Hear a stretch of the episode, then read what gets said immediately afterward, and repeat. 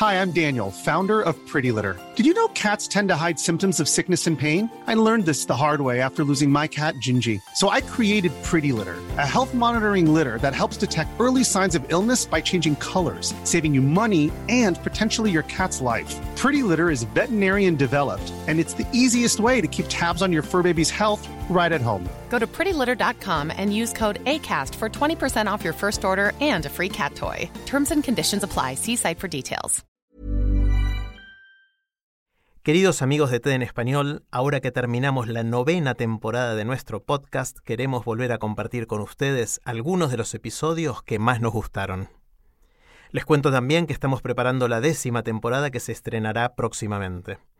Recuerden que si quieren suscribirse al boletín semanal de ideas en nuestro idioma, ver las charlas de TED en español o seguirnos en las redes sociales, pueden hacerlo en tedenespanol.com. Los dejo con la charla de esta semana.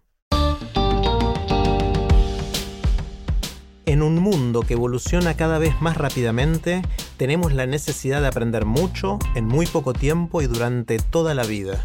¿Cómo podemos hacerlo? Bienvenidos al podcast de TED en Español, soy Jerry Garbulski. En su charla en TEDx Tarragona, Fernando de la Rosa nos cuenta algunas estrategias para aprender más y mejor. Escuchémoslo.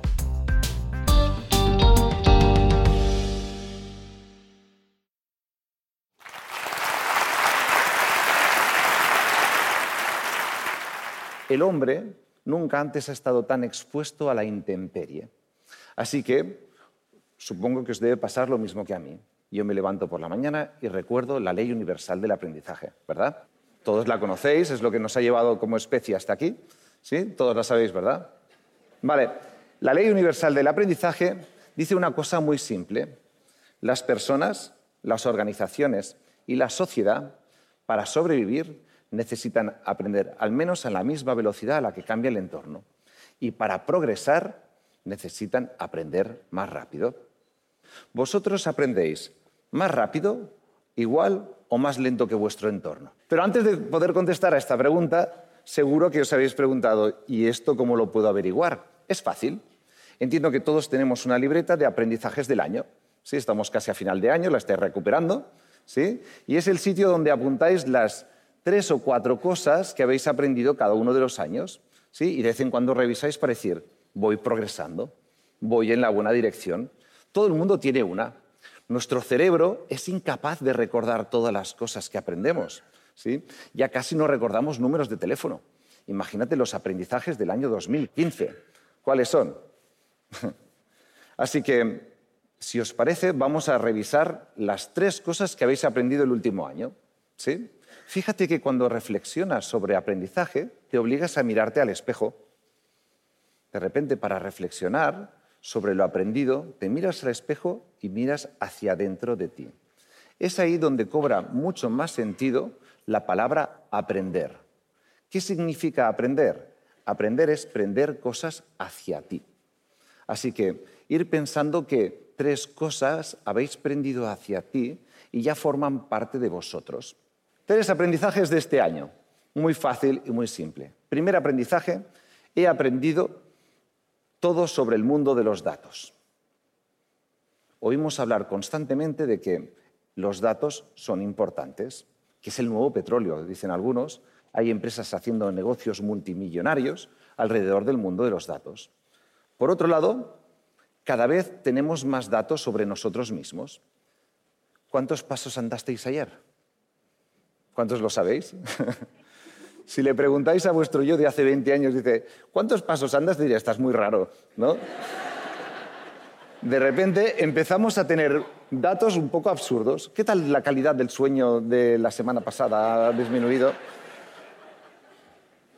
De repente nos damos cuenta de que tenemos datos a nuestro alrededor sobre nosotros mismos y esto nos ayuda a conocernos mejor. Por otro lado, lo que también nos preocupa es que estos datos en verdad son vuestros o son de la empresa del reloj. No lo sé, es raro. De repente mi primer aprendizaje es sobre el mundo de los datos y cómo los datos afectan a las personas, a las empresas y a la sociedad. Como personas, nadie nos ha enseñado a leer datos. Nadie nos ha enseñado a trabajar con datos. Nadie nos ha enseñado a comunicarnos con datos. Desde la óptica de la empresa se toman decisiones aún por intuición, por lo que dice el jefe y por su experiencia, y no tanto con datos. Y desde el ámbito de la sociedad ni siquiera hemos empezado a reflexionar dónde están nuestros datos ¿sí? y cómo los vamos a recuperar. Así que mi primer aprendizaje tiene que ver con los datos. ¿Sí? ¿Mola? Vale. Segundo aprendizaje, importantísimo. He aprendido a jugar partidos de tenis. Jugar partidos de tenis no es lo mismo que jugar a tenis. Jugar a tenis tiene que ver con darle golpes a una pelotita y más o menos intentar dirigirla. Jugar partidos de tenis, iba a decir ganar, pero es que en verdad cuando juegas partidos de tenis pierdes algunos. Entonces, implica conocerte a ti mismo, implica entender al rival y mientras una pelotita va y viene, ¿sí? te toca ir adaptando e intentando ver por dónde puedes ir ganando puntos. Eso es el segundo gran aprendizaje. El tercer gran aprendizaje tiene que ver con mis hábitos. Nuestros hábitos nos definen. Hay hábitos buenos, hábitos malos. Cuando te levantas, seguro que no hay nadie que mira el móvil nada más levantarse. Nadie, ¿verdad? Fíjate que los hábitos son necesarios. El cerebro no puede estar todo el día pensando, voy a coger el móvil sí o no. ¿Tú qué piensas? ¿Sí o no? ¿Sí o no? Entonces el, cerebro tiene que activarse. Entonces hay gente, me han dicho, que se levanta, mira el móvil, luego eh, va a tomarse un café mirando el móvil, luego se va a la ducha, deja el móvil, se viste, ha dejado el móvil y a partir de ahí arranca su día. Resulta que mi tercer gran aprendizaje tiene que ver con identificar aquellos hábitos buenos y aquellos hábitos malos. Los hábitos buenos, intentar potenciarlos. Los hábitos malos, intentar cambiarlos. ¿Sí? Estos son mis tres grandes aprendizajes del año. No está mal para, lo que llevamos de año. No, me gustaría hablar sobre aprendizaje. ¿Os parece? Creo que para poder em, sacar estos tres grandes aprendizajes, uno tiene que tener una fórmula mágica para poder aprender. Y si os parece, os voy a eh, compartir la mía para poder aprender de forma eficaz y más rápido que el entorno, que es a lo que veníamos hablando, necesitas tres grandes cosas. La primera es, tú aprendes gracias al entorno. Dependiendo de lo que tengas en casa, aprendes de una manera u otra.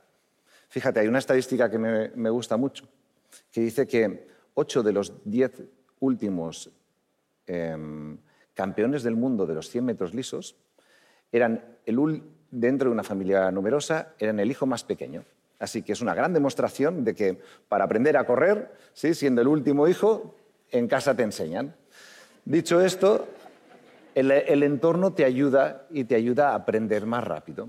En mi, caso, en mi caso, mi profesión no se puede definir por lo que yo he estudiado. Yo no tengo la suerte como los ingenieros o los arquitectos. ¿Tú qué eres? Ingeniero. Ah, vale.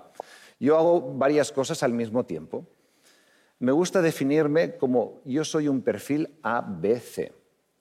A de académico, B de business, C de consultor. Son mis tres dedicaciones. Hago tres cosas al mismo tiempo. La académica es, me gusta dar clases. Esta es mi primera conferencia en público, estoy nervioso. ¿sí? Eh, me gusta dar clases, me gusta enseñar, me gusta estructurar el conocimiento y darle diferentes formas. Esta labor didáctica me llena y me ayuda a aprender, porque me obliga a mirar hacia atrás, te obliga a mirar hacia el pasado. El B, el business, todos los que tenéis negocio ya sabéis de qué hablo, es día a día. Si Estás todo el día sacando agua o intentando remar hacia algún lado. Tengo un negocio que se trata de cómo la tecnología puede ayudar al aprendizaje. Y claro, este sector cambia muy rápido y continuamente tenemos cosas que hacer el día a día.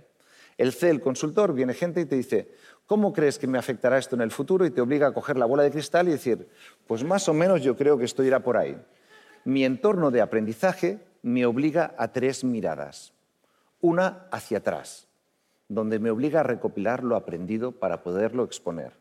La segunda hacia el presente. Y la tercera hacia el futuro. Solo en entornos profesionales de aprendizaje somos capaces de aprender muy rápido gracias al entorno. Gracias. Segundo, la segunda gran variable para un aprendizaje eficaz tiene que ver con tener un método. Tengo una teoría últimamente que la voy a soltar aquí y es, eh, frente a la información tú tienes dos actitudes, o es entretenimiento o es aprendizaje.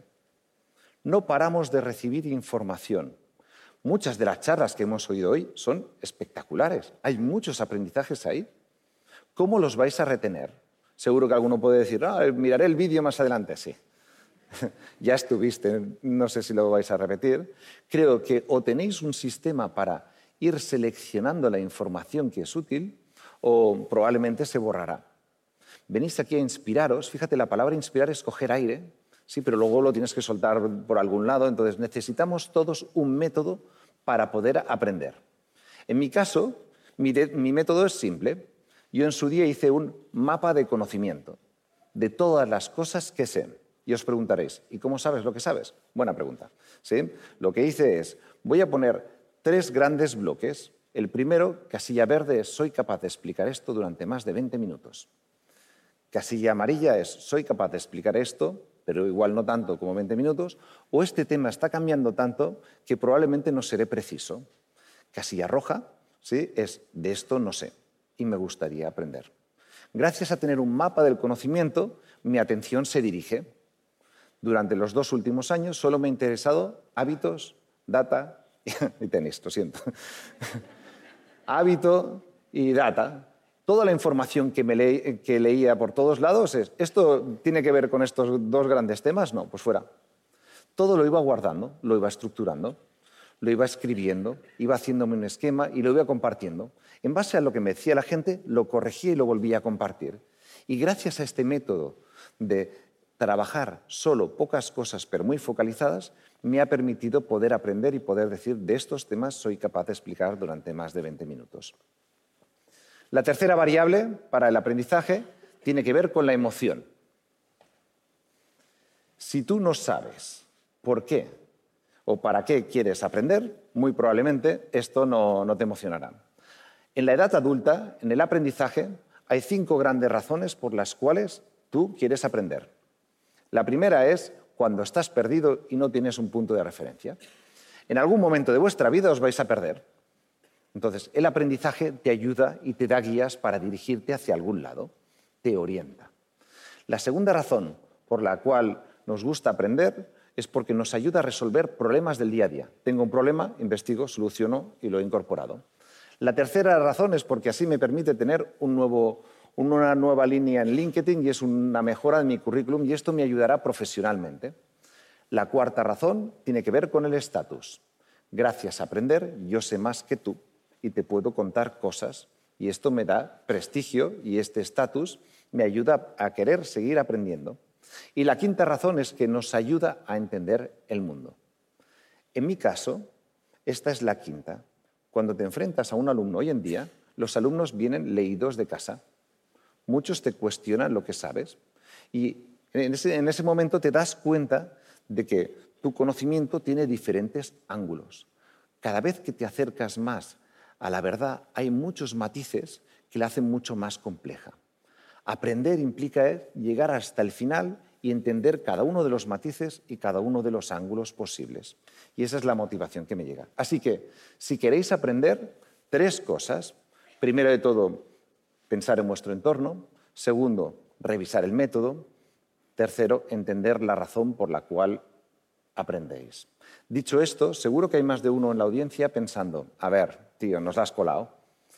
Tres aprendizajes, el entorno cambia más rápido. A ti te va a pasar la ola por encima, ¿verdad? ¿A qué estáis pensando esto? Bueno, por si acaso, y os lo digo, es así. Yo como individuo lo tengo mal frente a un entorno tan cambiante. Pero fíjate lo que dice la ley universal del aprendizaje. Dice, las personas, las organizaciones y la sociedad.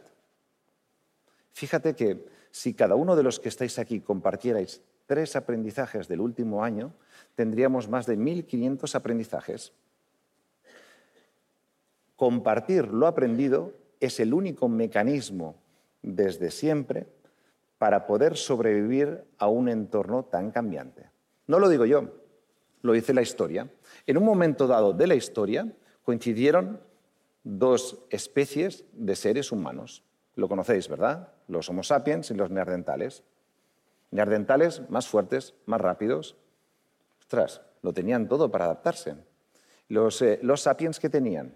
Bueno, sí, dicen que pensaban, pero gracias a pensar consiguieron dos cosas. Fueron capaces de desarrollar tecnologías para modificar el entorno Y la siguiente cosa es, fueron capaces de colaborar a escala compartiendo aprendizajes. Eso está dentro de nuestro ADN.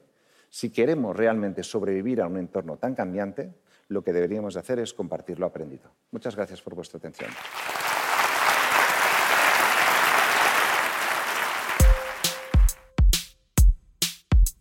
Si te gusta TED en español, la mejor manera de apoyarnos es compartiendo el podcast con tus amigos. Puedes encontrar todos los episodios en tedenespanol.com o donde escuches tus podcasts. Soy Jerry Garbulski y te espero en el próximo episodio.